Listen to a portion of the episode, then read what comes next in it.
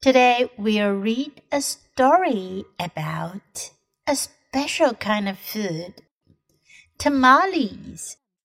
Mondo's mother made tamales at Christmas. They were made with chicken or beef.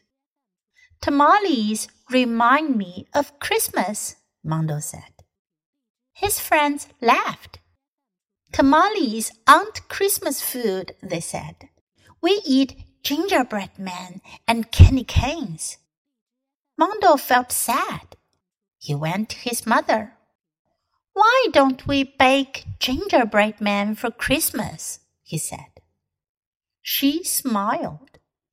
Our tamales are special, she said. My mother made them for me when I was a child. Her mother made them for her.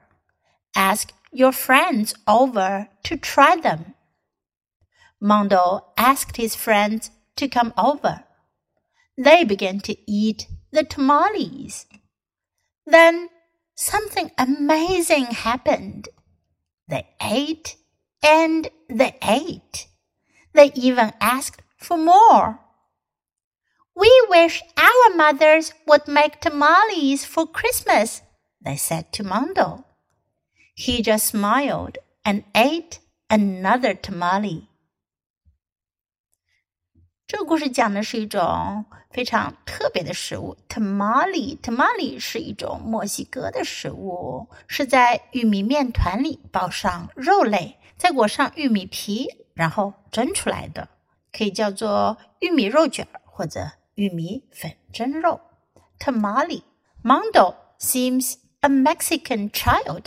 这个蒙多呢，他可能是一个来自墨西哥的小朋友，所以呢，他们家有着墨西哥的传统食物。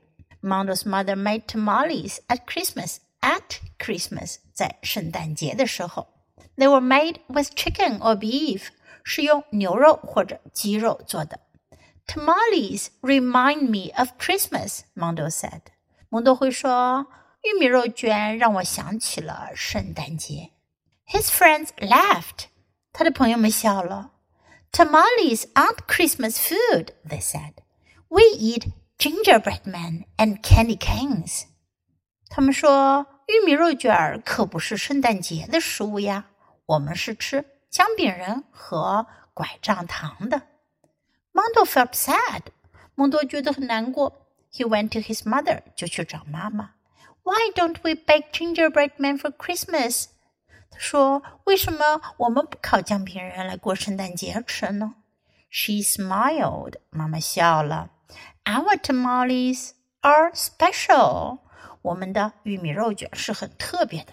My mother made them for me when I was a child。我小的时候呀，我妈妈给我做的。Her mother made them for her。这里呢讲的是 her mother made them for her when she was a child。妈妈小的时候呢，她的妈妈给她做的。Ask your friends over to try them。你可以请你的朋友们过来品尝一下。Mondo asked his friends to come over。蒙多就请了朋友们过来。They began to eat the tamales。他们就开始吃玉米肉卷了。Then something amazing happened。 然后呢，就发生了令人惊讶的事。They ate and they ate，他们吃了又吃。Ate is the past tense of eat. They even asked for more，他们甚至要求吃更多。We wish our mothers would make tamales for Christmas.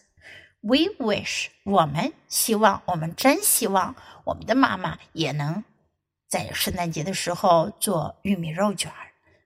说明小朋友们都很喜欢吃这种食物。He just smiled and ate another tamale。蒙多笑了，又吃了一个玉米肉卷儿。小朋友们可以想想哦，蒙多为什么笑呢？他是不是是这一回他是不是非常高兴、非常自豪的呢？Now let's read the story together. Tamales. Mondo's mother made tamales at Christmas. They were made with chicken or beef. Tamales remind me of Christmas, Mondo said. His friends laughed. Tamales aren't Christmas food, they said. We eat gingerbread men and candy canes. Mondo felt sad. He went to his mother. Why don't we bake gingerbread men for Christmas? he said. She smiled. Our tamales are special, she said. My mother made them for me when I was a child. Her mother made them for her. Ask your friends over to try them. Mondo asked his friends to come over. They began to eat the tamales. Then something amazing happened. They ate and they ate. They even asked for more.